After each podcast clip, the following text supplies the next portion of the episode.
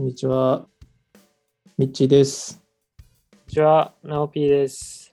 はい。というわけで、第、えー、85回、俺たちのラジオというわけで、でやってまいりましたけれども、84回も過去に、いいよ、そのくだり毎回最初に言わなくて。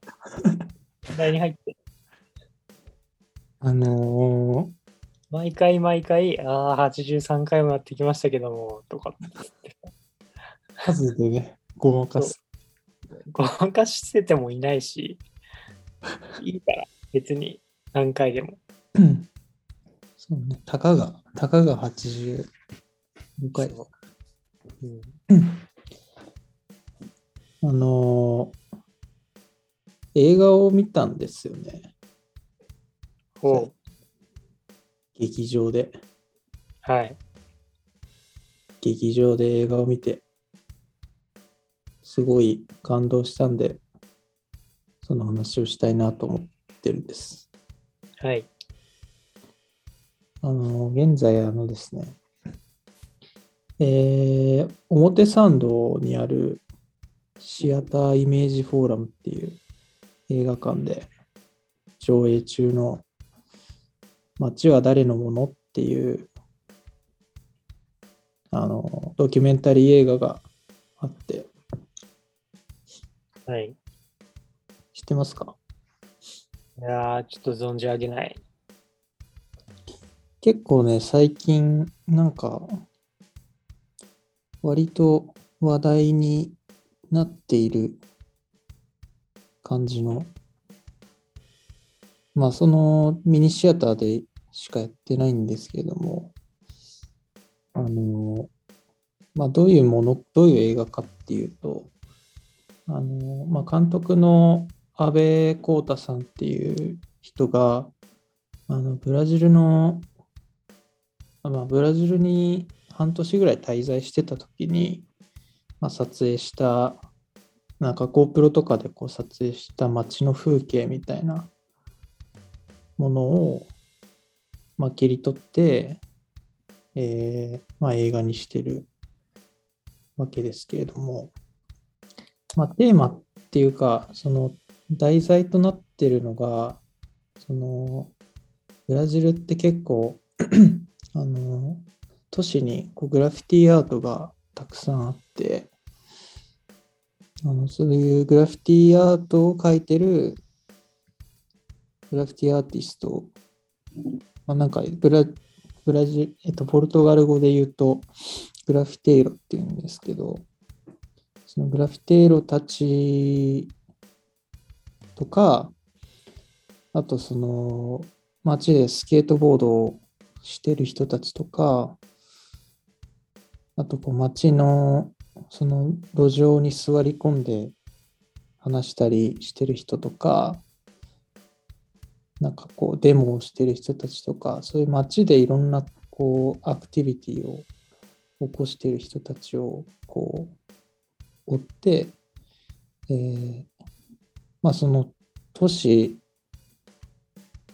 都市ってこう誰のものなのかっていうかこうその、まあ、自由にそういうふうにこう街を使いこなす人たちの姿を追うことでそういう都市に対するこう問いかけをするような映画なんですけれども。えその、まあ、街は誰のものっていうところの、まあ、発端はそのグラフィテイロの、えーところで、まあ、グラフィティアーティストってこう、ビルの壁とかにさ、ー、うん、絵を描くじゃん。うん、で、あれってまあ大体公共とかさ、こう、誰かの所有物であるビルに、うん、まあ、その、まあ、勝手に、えっと、絵を描いたり、まあ、今なんかそのグラフィティアーティストも認められ始めてて、あうん。の政府がそのグラフィティアーティストに依頼して、こう壁に絵を描いてもらうっていう、まあ、パターンもあるらしいんですけど、えあのまあ、そういうこう都市の風景をまあそこ、まあ、自分のものではないものに、うん。まあ、自分のこう所有しているものではないものにこう変えていくっていうことじゃないですか。で、まあ日本とかってけ、日本とかもまあ結構その広告とか、うん。あの、たくさんあって、まあその風景を作ってるわけですけど、まあその風景作ってるのがこう資本がさ、こう入って、まあお金を払うとそこに広告載せていいっていううん。ふうになって、まあ、その街の風景をまあある意味こう占領するというかさ、わけじゃないですか。うん。で、まあそういうものがこうあって、まあいろいろこう、なんていうんですかね。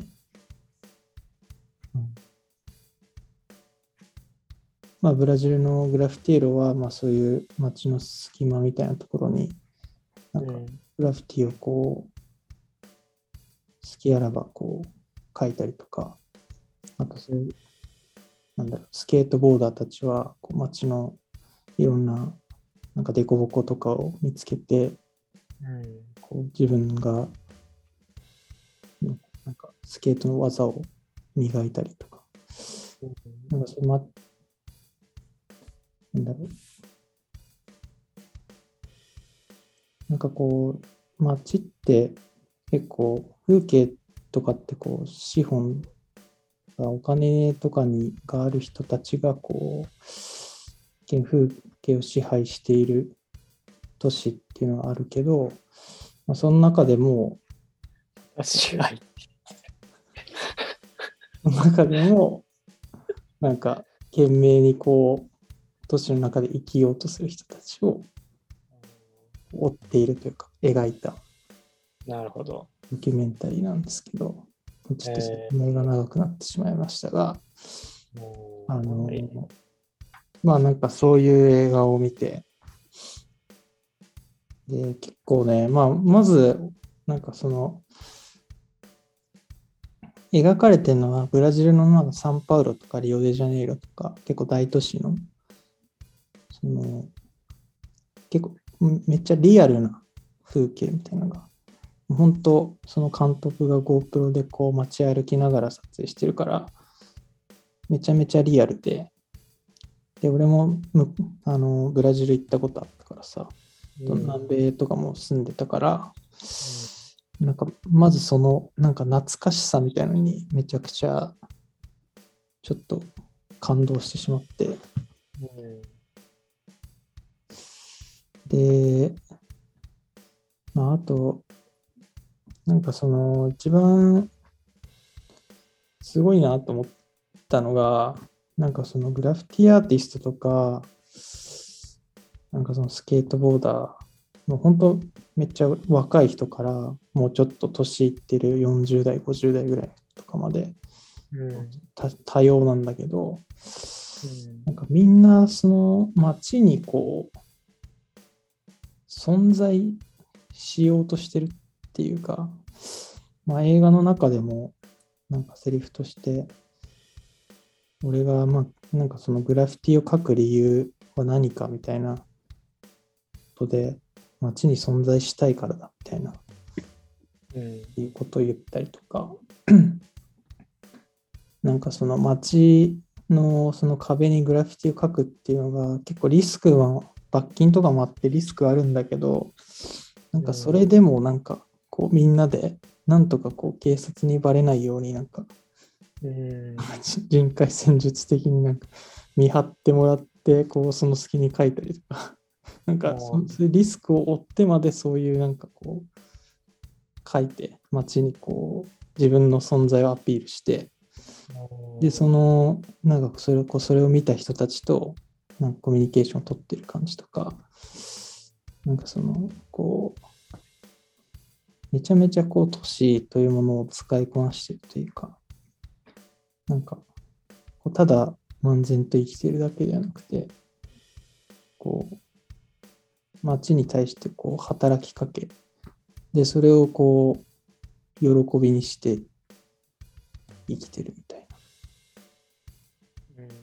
なんかただのこう交通手段とか、こう、道とかそういうなんか機能としてあんまり街を見ていない感じ。うん。それがすごい、なんか、良かったっていうか、うん。羨ましさみたいなうん。感じまして。で、じゃあなんか自分どうなのかみたいなことをまあ思うわけで、うん。自分がいかに街に対して何も働きかけられてないかみたいな、こう、ちょっと虚しさみたいなのもあったわけですよ。その。ブラジルで生きる人たちを見て。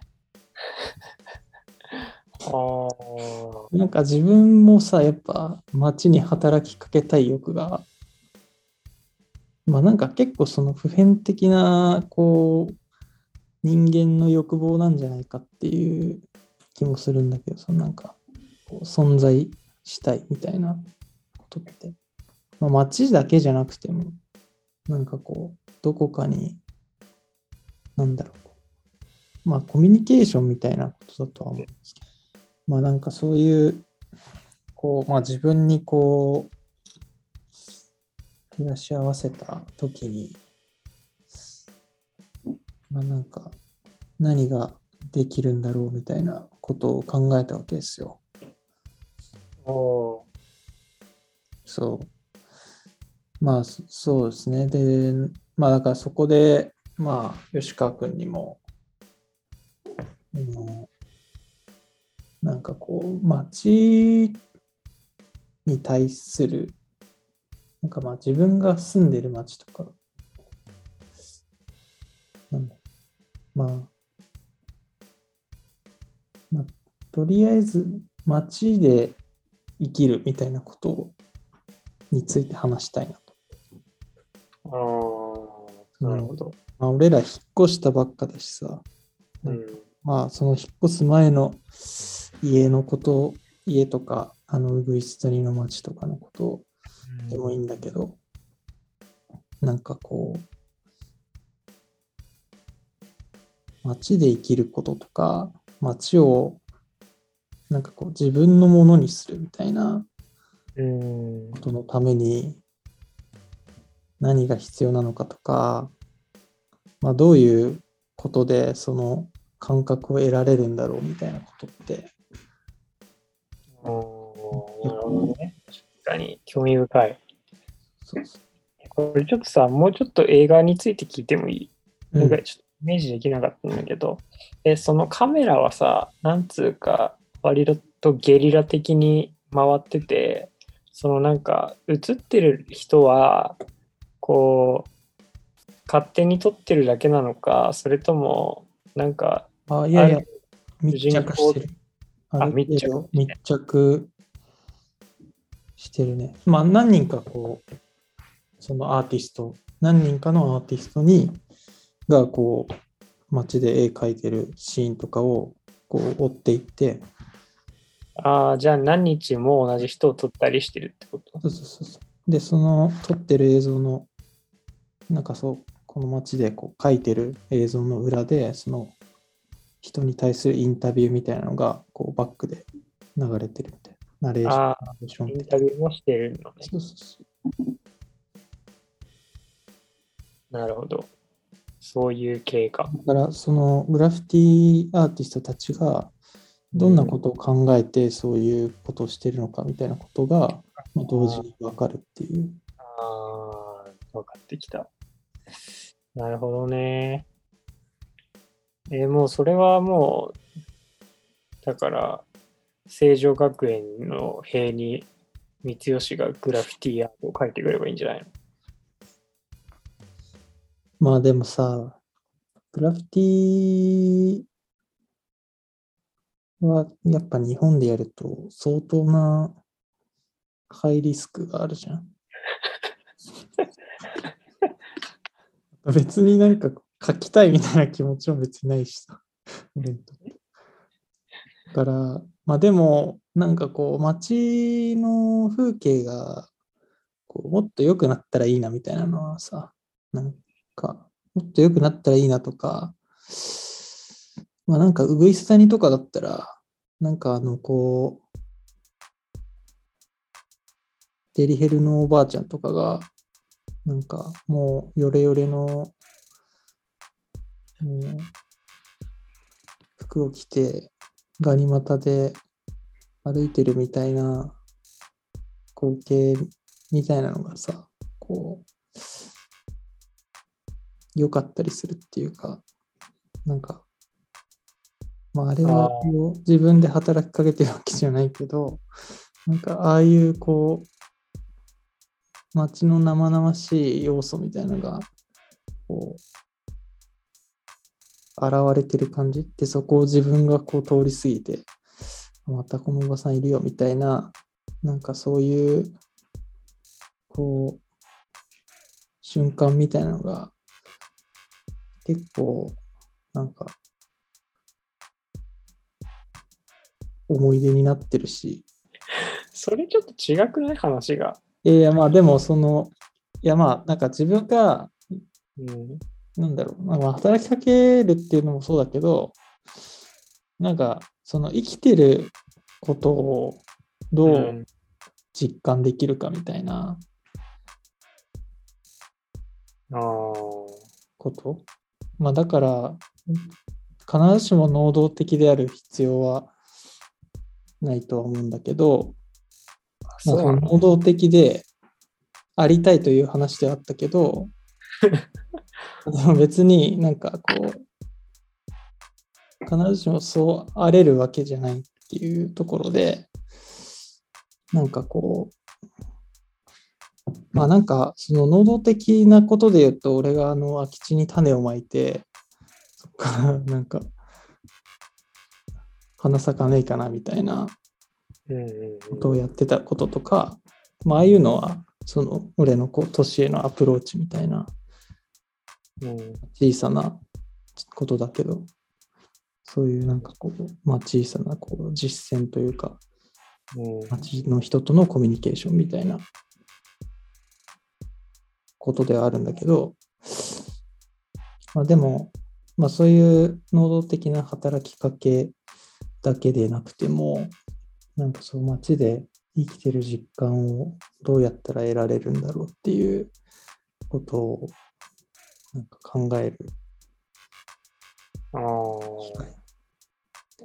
まあその、なんかこう、働きかけみたいななんか一つの手段であると思うんだけど、ああ。まあ、そうね。うん。なるほどね。なので、なんか、こう、まあ、岩手なり、盛岡なり、成城の、この地域なりで、まあ、俺も結構最近さ、そういう、いかになんか、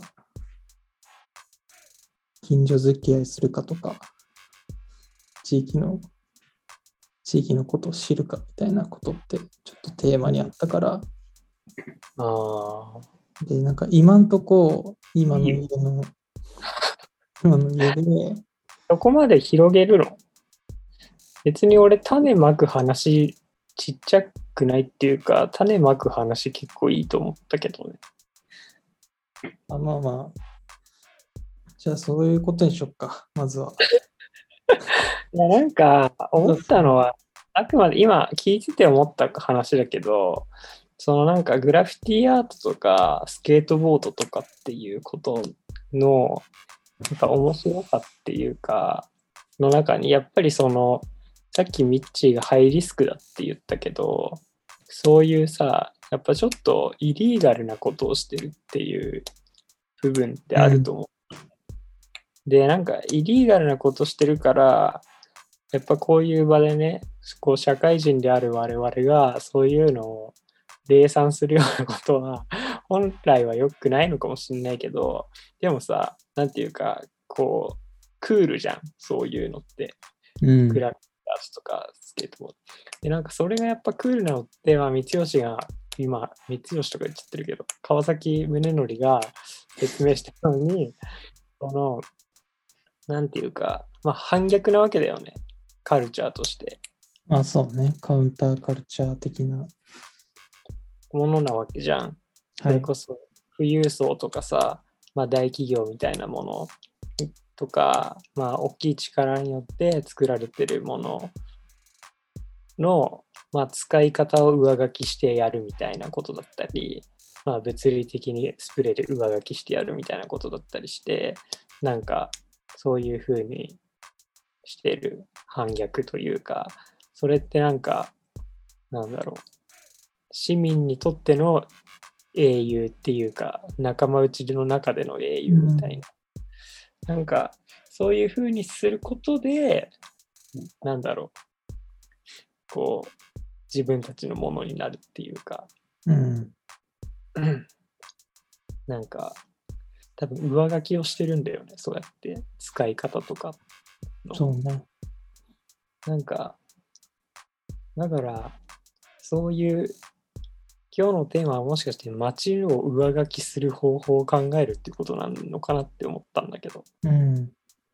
だから割とさっきのまあ、その、まあそれをドキュメンタリーとかで見ているっていう自分たちのその第三者的に見て、まあそれに拍手を送ってるっていうようなのももちろん関わり方としてあるけど、なんか割とどちらかといえばそっちのその上書きしている能動的なこうどちらかというとそのドキュメンタリーの登場人物的な活動っていうのをいかに仕掛けていくかっていうことを考えるラジオなのかなと思って聞いてて途中 途中までっていうかいや、じゃあそうしようか。いや、なんか、それって、まあ、そうね。あんまり広げすぎると良くないか。そうしようか。まあ、だから、なんかその、そうね。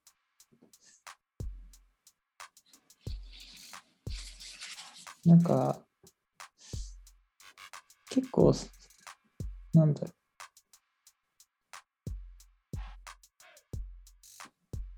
やっぱイリーガルなことではあるけど、結構彼らのグラフィティーロたちの、はなんか結構それをいいことだと思ってる。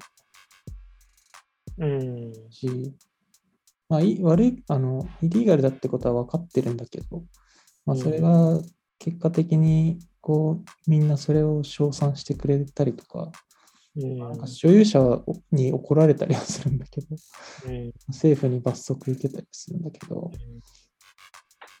なんか、そう、いいことだからいいだろみたいな。うん。言って、なんかそういう、こう、純粋な、いいと思ってることをやるっていう、うん。誰にも止められようともやるみたいなことっていうのは、クールだよね。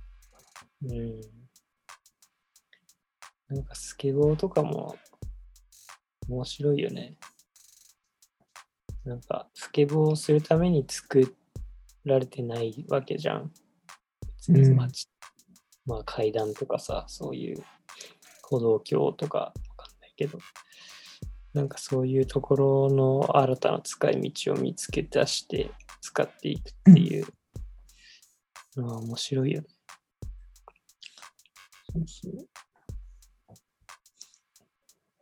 か、確かにブラジル、まあ、日本もね、そういうシーン多いけど、ブラジル行った時確かにめちゃくちゃそういうのあったなと。なんかあのリナ・ボバルディのさ、うん。サンパウロ美術館だっけ？赤いボリュームが浮いてるやつ。あの、リナ・ボバルディの代表作の美術館があるんですけど、うん。なんか足がこう、赤い足があって、ガラスのボリューム浮いてるみたい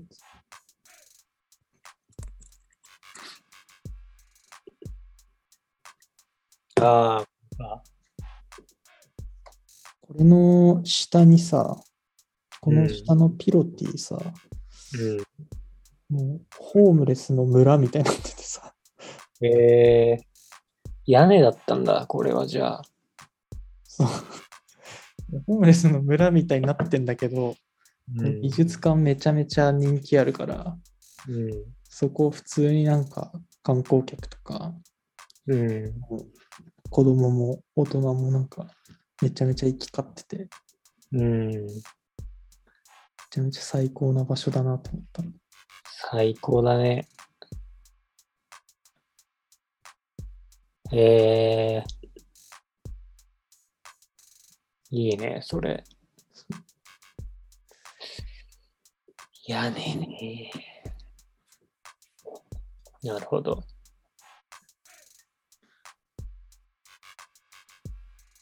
なんか日本でもできることって、まあスケボードはまあ別にできるけど、何なんだろうね。俺は種をまいたりはしてるけど、種まくの、すごい、めっちゃ面白いよな。いやもううちの、うちから駅に向かう道で、どこに種をまけるかっていう視点で街を見てるから。すげえな。全部自分の庭だと思ってるんだもん、空き地。種まくのでもいい、面白いよね。うん。すごいもったいない土地が多すぎる。多すぎるっていうか。土地所有しすぎだよ。本当に。そういうことしてる人っていんの？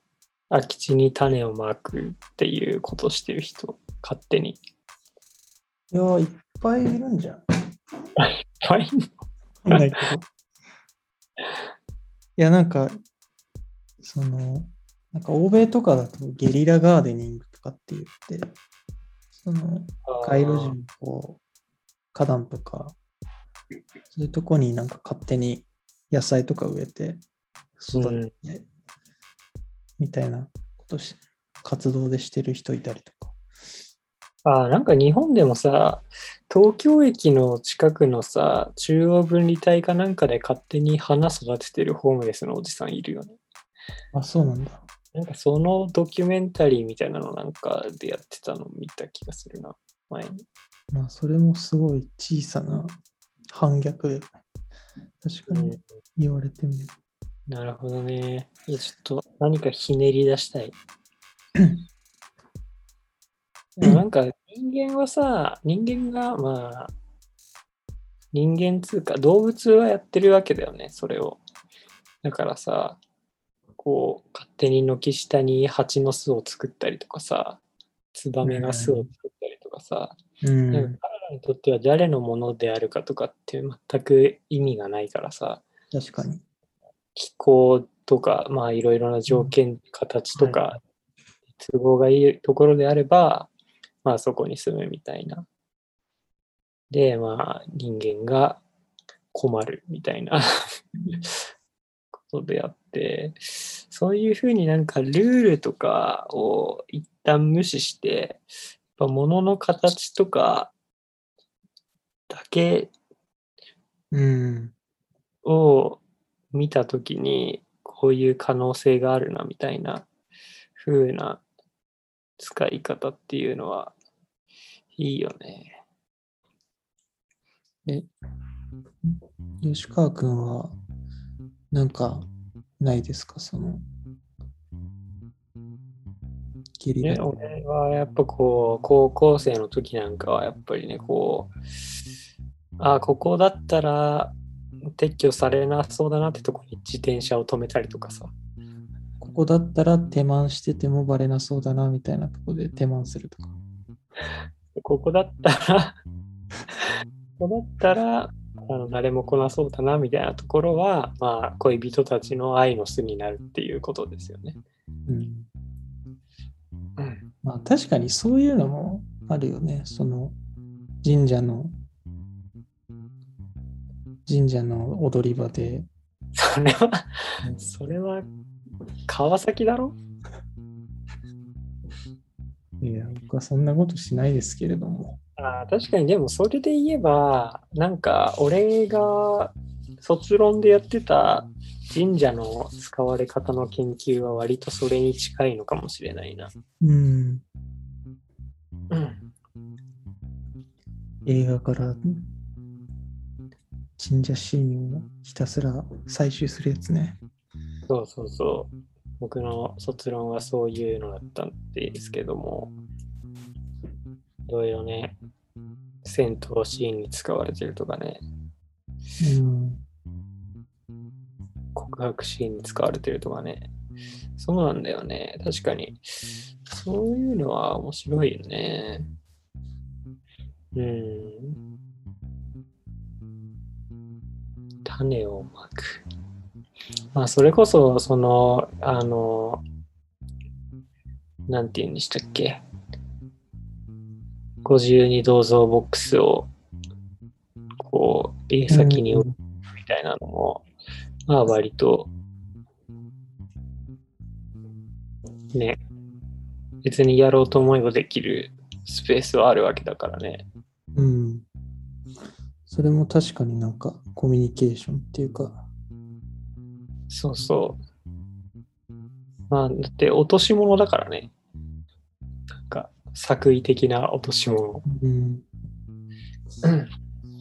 確かに結構日常に意外とあるかもな。俺も今日さ、下北沢のなんか花壇のあの手入れっていうか、あのちょっと自分たちが植えたとこの手入れしてたら、なんか絶対に自分たちで植えてない木が植わってて、ああ、で、その詳しい人に聞いたら、これ観葉植物だな、みたいな。こと言ってえー、誰かが家で手に負えなくなった観葉植物を、うん。まあ、そこに植えちゃってるんだけど、うん。まあそれはなんかちょっとその、なんだろう、こう、ネガティブな、若干ネガティブなことではあるけど、それはあんまクールじゃないよね。だってそれ飼えなくなった亀をさ、池とかに放しちゃう人と一緒じゃん、それ。まあ、そうなんかその、まあその手に負えなくなってっていうのはちょっと良くないけど、なんかそういう、こう勝手に、まあね、そうね。だからいいと思ってたらいいんだけど、ここにもっとこういう木あったらいいなと思って植えてんならいいんだけど、そういうのも、まあ、それは分かんないけどね。本当にここにあったらいいなと思って植えたかもしれないけど、まあ可能性はなくはない。あそれこそさ、なんか、落とし物、落とし物をわざとするみたいなのはなんかできるよね。ああ、なんかこれ俺のアイディアじゃないんだけど、昔三浦舞氏に提案されたアイディアなんだけど、まあ多分言っていいだろうから言うんだけどさ、あの、俺3年前ぐらいに自分のエッセイをまとめたジンを作ったんですよ。で、うんそれをあの欲しいって言ってくれた人とか、欲しいっては言ってないけど、俺が読んで欲しいって思ってる人に勝手に送りつけたりとか、そういう活動をしてたんだけど、その時に、あの、マイさんが言ってたアイディアが、こう ごめん。これをなんか、こう、東京駅のトイレとかに、の個室とかになんか、なんとなく置いいっぱい置いてきたらいいんじゃないかみたいなこと言ってて、うん。その、勝手にトイレの中に本を設置して、うんこしながら読んでもらうっていう活動をしたらいいって言われて、それめっちゃ面白いなって思ったんだよね。とか、それもなんか、ある種の、こう、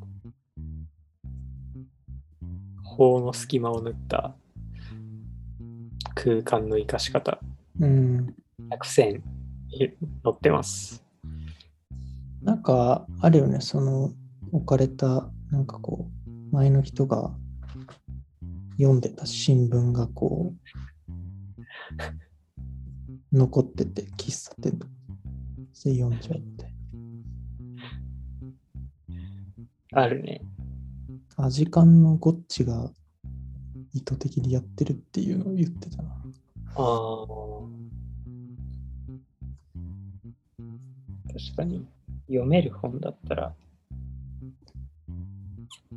ああ、それこそさ、なんだっけ、盛岡の魚町商店街の中には、ちょっと今もあるかわかん。ないけど、前行った時あったん。ですよ、そういうのが。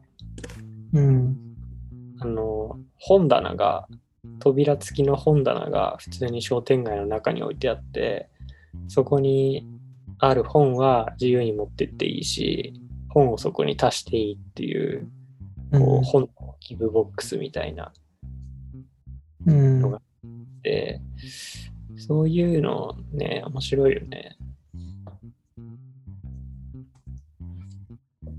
あとなんか、ちょっと名前忘れちゃったんだけど、なんかこう、街とか、なんかスーパーとかで、あの献立が書かれたメモみたいなのが、ああ、こう、落ちてることがあって、なんかそれを拾って、その献立通りに、料理を作る作るっていうことをしてるアーティストが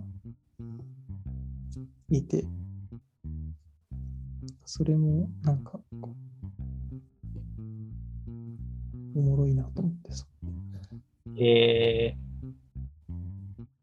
ー、献立そんな落ちてるか？やなんかね、意外と落ちてるらしい。えこうー、でも気をつけないとマジでわかんない。確かに気をつけてないけど、まあ、買うものとか献立とか、チラシの裏にメモって持ってくもんな、そうそう母そう。親とか。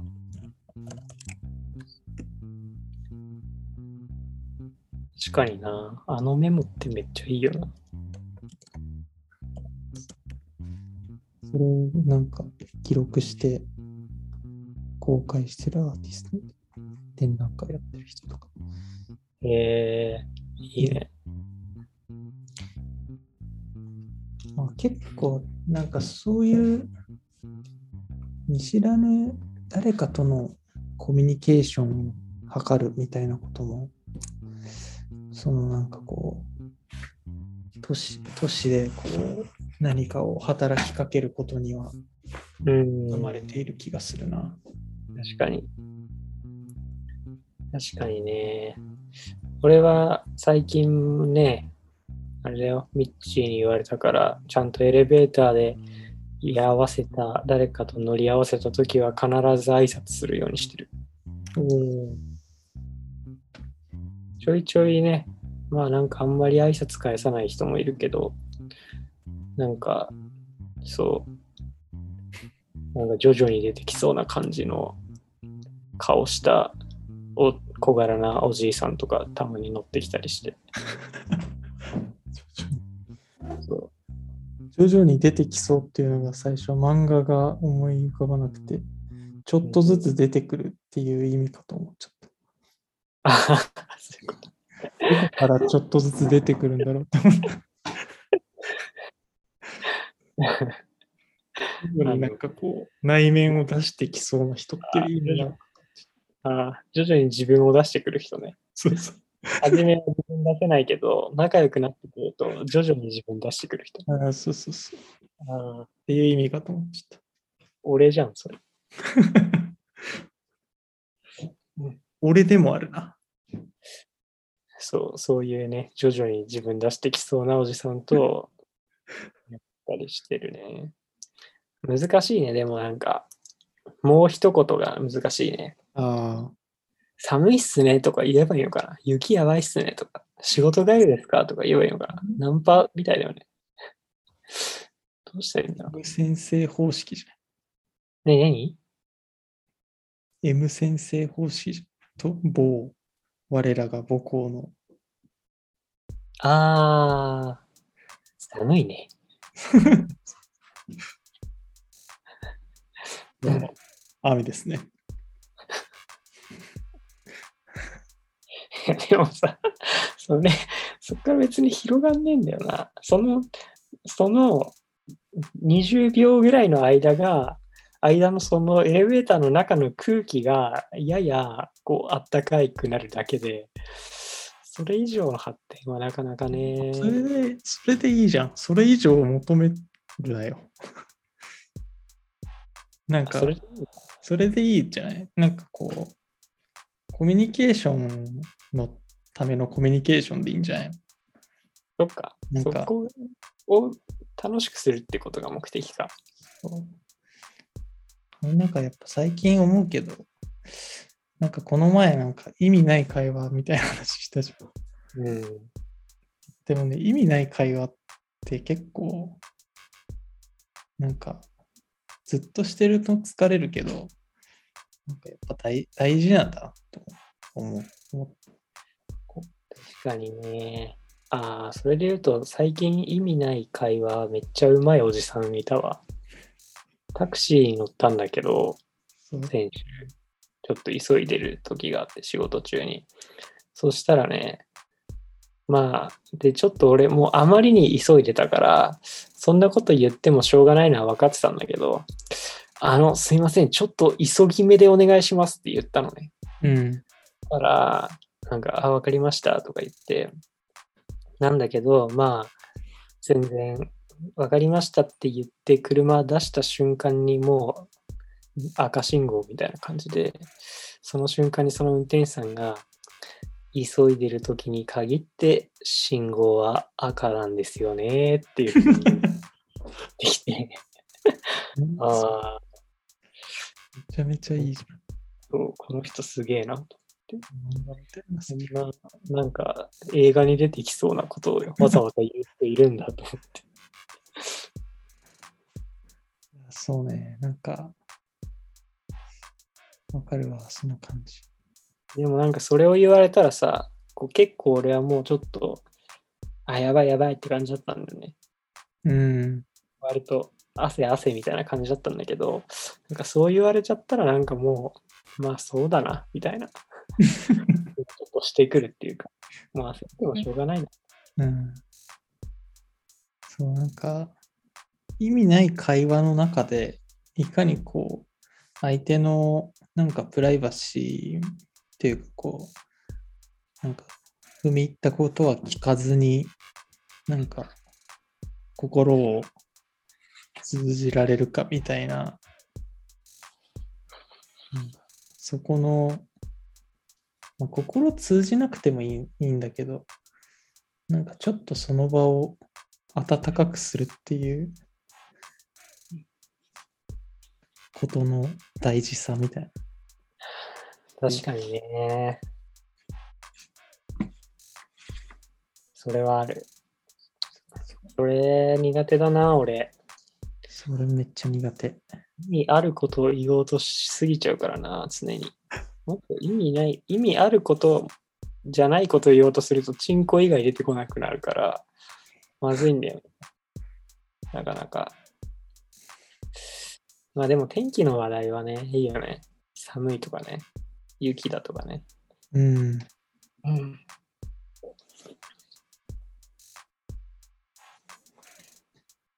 そうね。何の話だっけ？えっ、と、見知らぬ人とコミュニケーションを取るみたいなことも、街に何らかの働きかけをしていることをにつながっているみたいな話。そうですね。なんかでも、いいよね。そういうフィジカルな、なんか、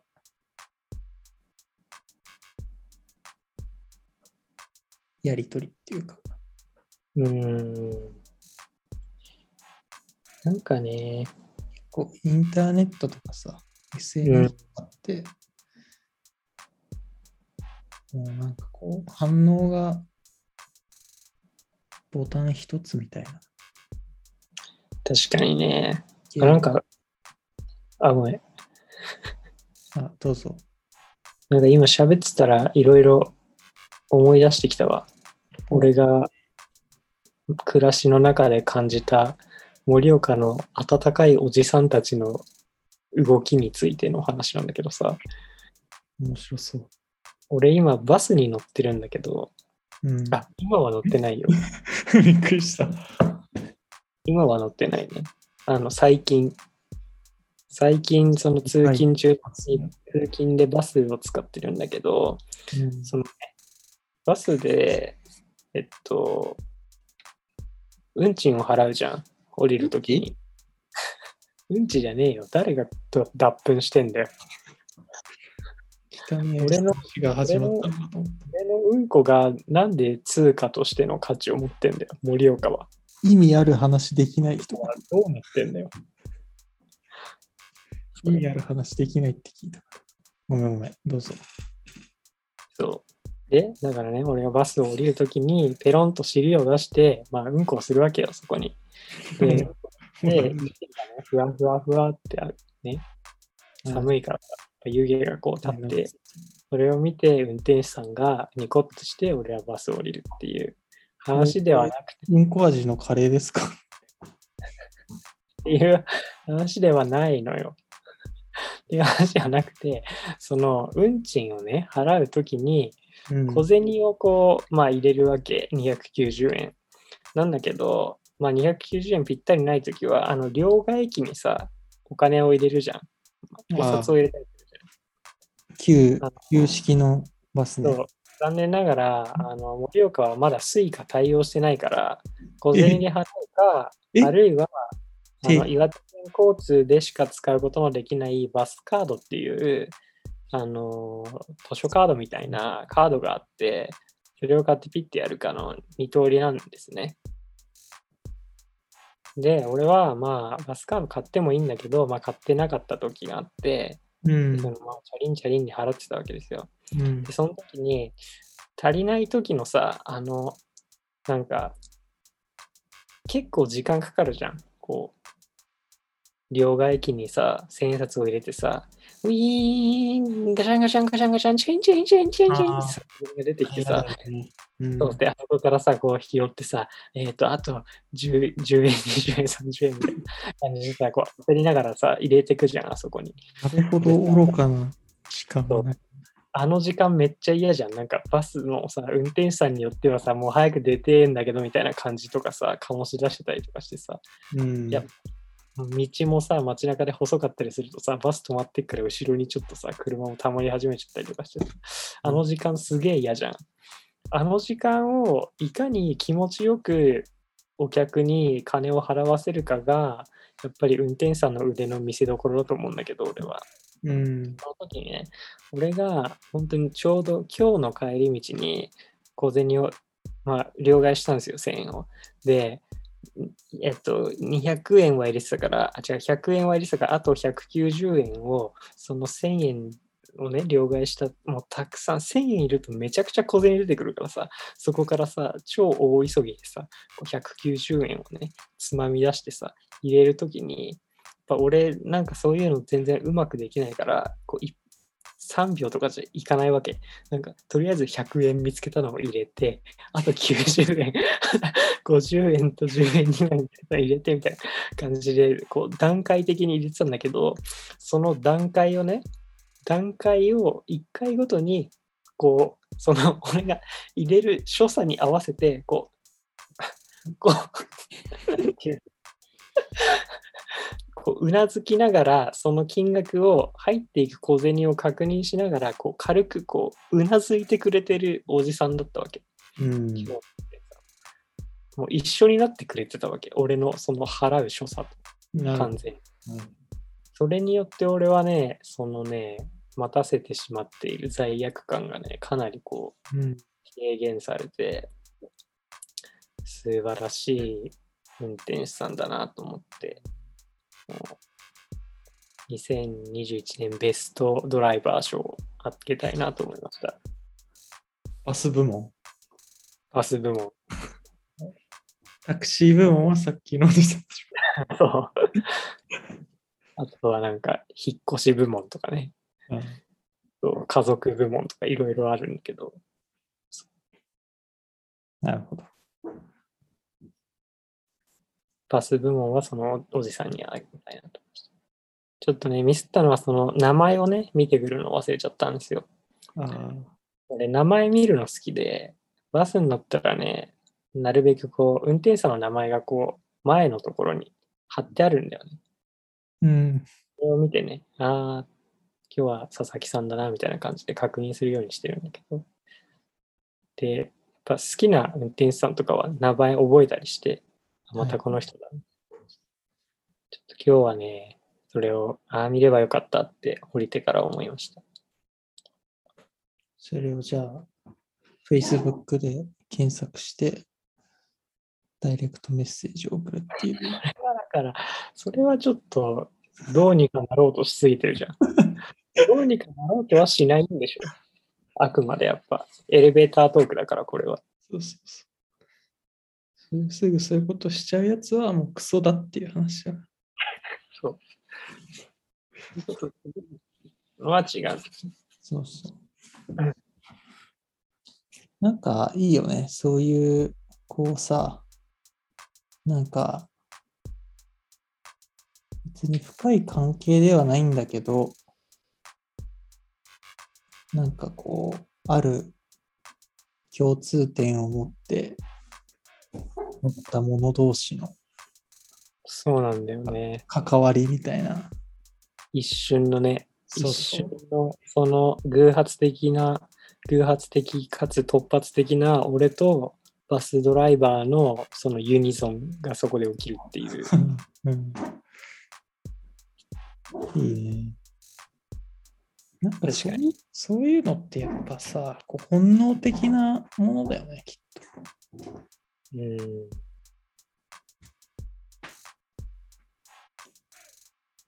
ていうか。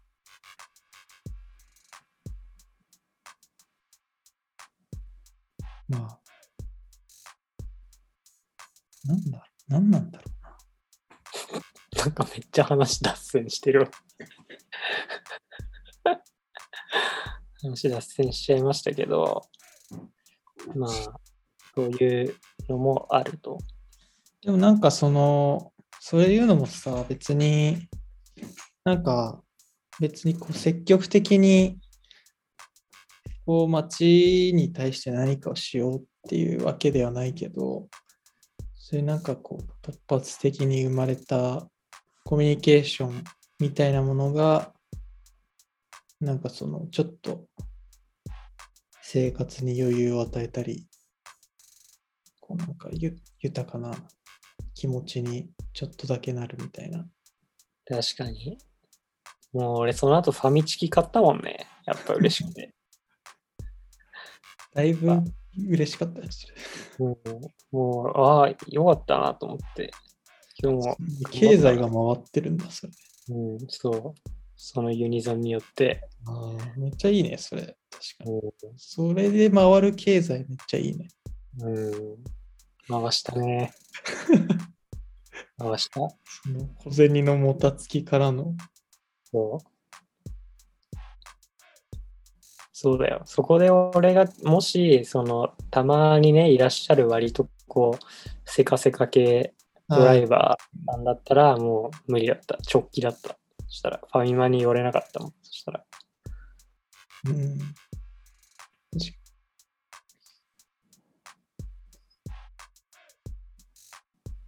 そうね。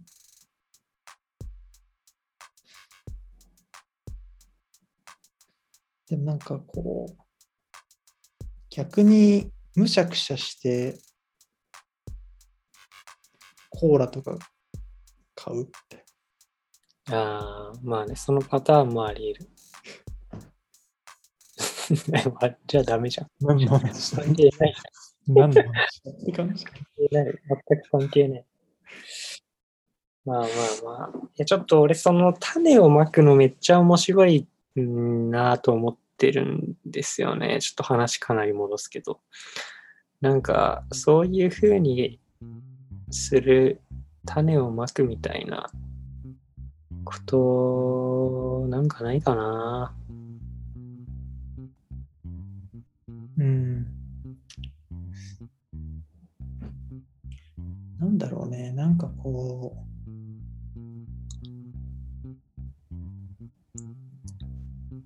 ああ、でもさ、種まくのじゃないけどさ、逆にさ、あの、めちゃくちゃ掃除するとかね。う、うん、なんか、我らが住んでたさ、シェアハウスの家の前もさ、あの、隣に住んでいらっしゃった高松さんがさ、うん、毎朝吐いてくれてたじゃん、ほうきで。うん、そうね。そう。なんかあの、あの辺りを全部吐いてくれてたじゃん。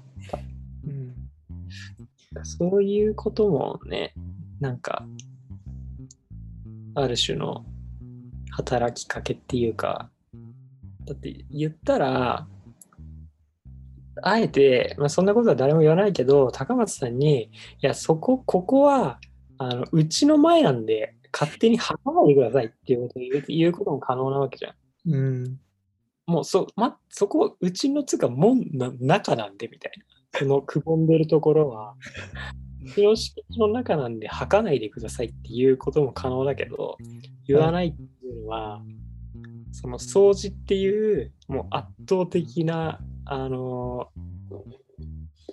良い行い、そう圧ね。倒的徳を継ぐ行為っていうこことによって、うんなんか逆にさ全く自分関係ないところでもさ掃除して怒られるってことないじゃん基本的には。っていう風なことに気づいた高松さんはあの根岸2丁目を全て自分のものにするために放棄で吐いてたっていう説あるこれ。そうだよね。やっぱ確かに自分のうん自分の領域みたいなものが隣の家にまでも呼んでいるっていう。そうだよ。だ高松さん、うちの庭の木切ってたもんね。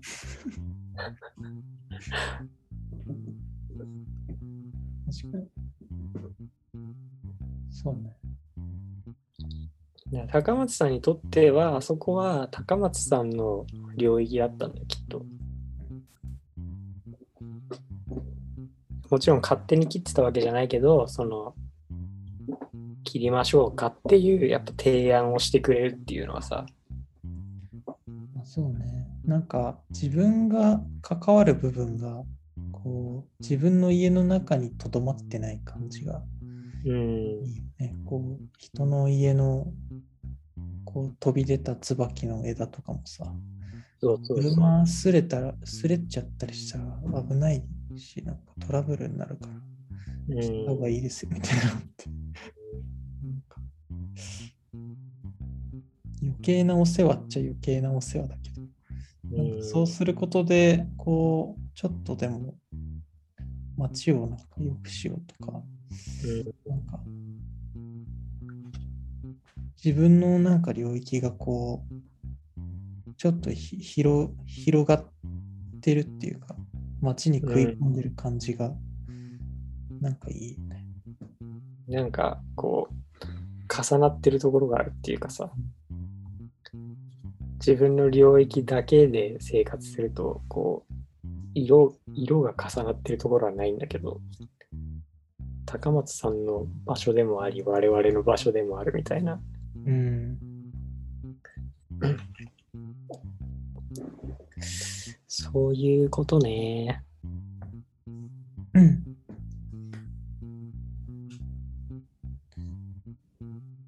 確かに。なんか掃除するの面白いななんかほうき持ってればあらゆる場所に行けるんじゃないかっていう。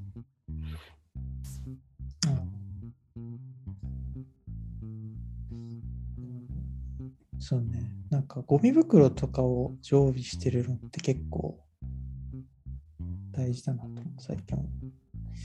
やっぱ自分、俺結構下北でさ、そういう、なんか市民と一緒に、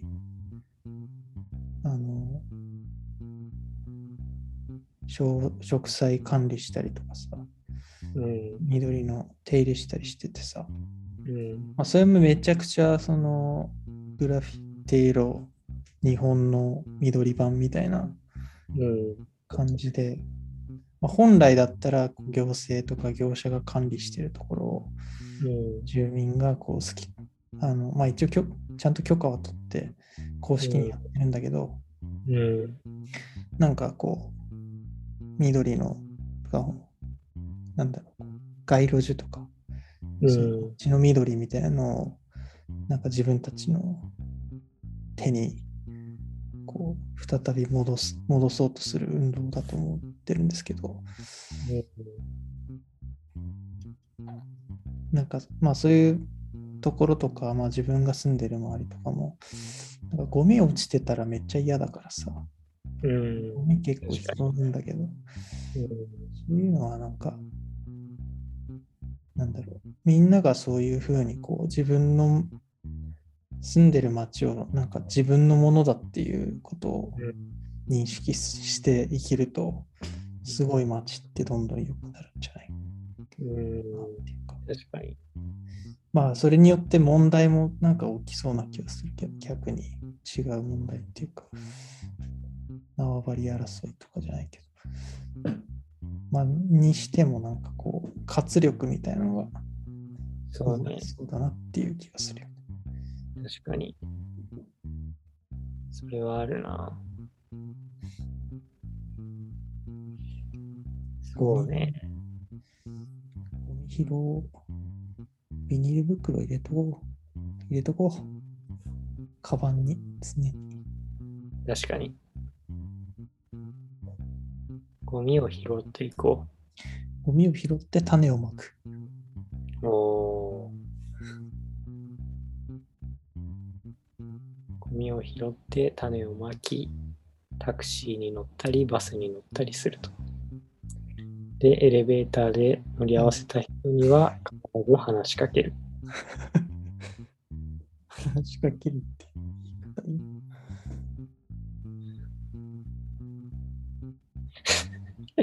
何がしたいの？これ聞いてる人は一体、こいつらは何がしたいんだって思うのかな？別にそれがただ面白いと思うから言ってるからやりたいっていうだけなんだけど。いや、でも結構共感する人いるんじゃない？そうだね。なんか、やっぱたださ、こう、普通に生きてると、マジでこう、街がこう器でしかないっていう感じするじゃん。でもそこでちゃんと自分のこう、縄張りにできるかっていう、うん。縄張り争い。そう自分の庭にいかにするかっていう、ダメだぞ。ノブソとかしたら。マーキングっつってでも庭って言うじゃん。ここ俺の庭だからみたいな。言うね。この町は俺の庭だからみたいうん。な。そういうことだよ。いかに確かに。種が種をまけるとこがあるかみたいな。あいやその物理的にっていうよりは、そういう心持ちみたいな。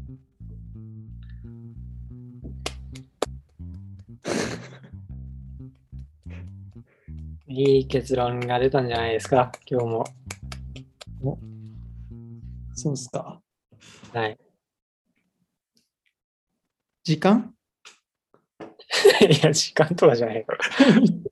時間もまあちょうどいいかなと思ったけど、普通に、あの今の全体の話として、種をまくっていうのがダブルミーニングになって、綺麗に収まったなと思ったので、ああの心からの拍手を送りました。あ、よかった。はい、君に。花束を君に送ろうっていうことで。ただ光る。はい。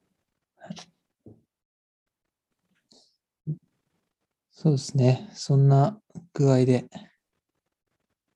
うん。話したいことは話した気がする。はい。いやよかった。いい話ができたな。ね。いい話だった。じゃあ、その映画を、まあ、見れたら見たい。はいそうですね。もう一度言うと、表参道シアターイメージフォーラムで上映中、えー、安倍浩太監督、街は誰のもの？というドキュメンタリー映画です。ぜひ皆さん、劇場でご覧ください。見たい。見てほしい。アマプラとかで配信されないのかな？どうだろ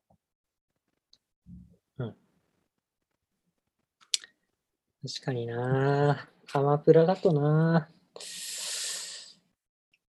うん。まあ、人を求めてんだよな、きっと。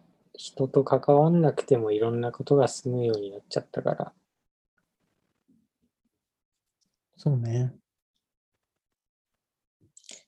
そうなんだよね。なんか人とか、こう、地面、うん。地とか土地とか、そういうものへのコネクションが渇望されてる世の中な気がする。おー確かに。そうそうやっぱそれ、そういうものから切り離されれば切り離されればさ、そういうものを求めていくっていうか。なるほどね。いいんじゃないですか。というわけで、第85回、俺たちのラジオ、以上となります。お疲れ様でした。あお疲れ様でした。ありがとうございました。りがとうございました。ホットミルク飲んでください。え？レッドブル飲んで？え？レッドブル飲んでうんこしてくださいって言った言ってねえよ。ホットミルク飲んでうんこしてくださいって言った。うんこしてくださいは言ってねえんだよ。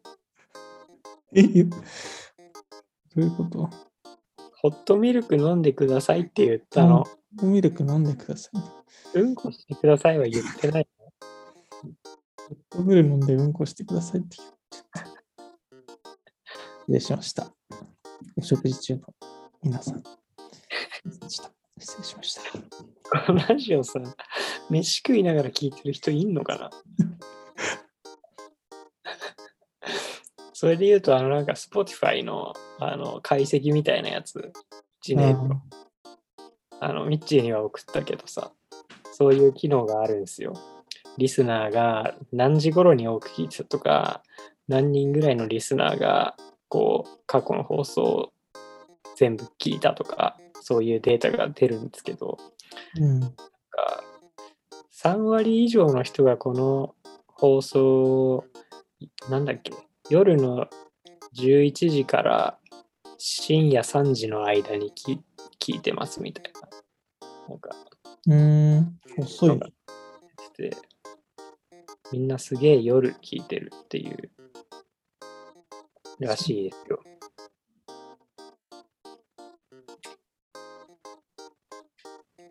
まあ、朝から聞かねえ。朝起きて俺ラジ聞こうってなんないもんね。また眠くなっちゃ優先順位一番最後だもんね。俺ラジ聞くとか。う。うん。怖いっすね、朝聞いてる人。朝寝る人しか朝聞かない。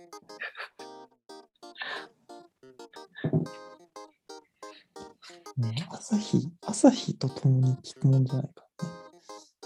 確かに出てる間に聞くとちょっと頭おかしくなりそうな気がする。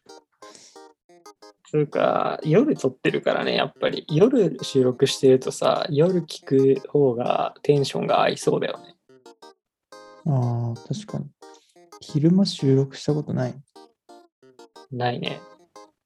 昼間昔のラジオは結構昼間、なんだ、あの、インドとかさ、ああの、大平さん家でやったやつとかって結構昼間撮ってるって、なんかテンション高いよね。あ、確かに。やっぱり夜だから俺らちょっと眠いのかな。撮ってる我々も。大平さんの回とかすげえテンション高いもんね。うんちょっと朝撮ってみる？朝っつうか昼間。それはいつかやってみたいね。うん。明るいラジオになるかもよ、すごい。うん確かに。うん。基本的になんかいろんなあの世の不条理さに文句を言うみたいなラジオになっちゃってるけど、最近。文句にもなってない、ただイチャモンをつけるだけみたいな回すらあるけど、ちょっと朝撮ったらもうちょっとね、こう、いい、ね、空を見上げたら虹が出てたんですよみたいな、そういう感じになるかもしれないもんね。子供たちのわんぱくな声とかが聞こえたりして、いいかもしれない。うん。じゃあ、そういう感じで。はい。はい。お疲れ様でした。お疲れ様でした。ありがとうございました。おやすみなさい。み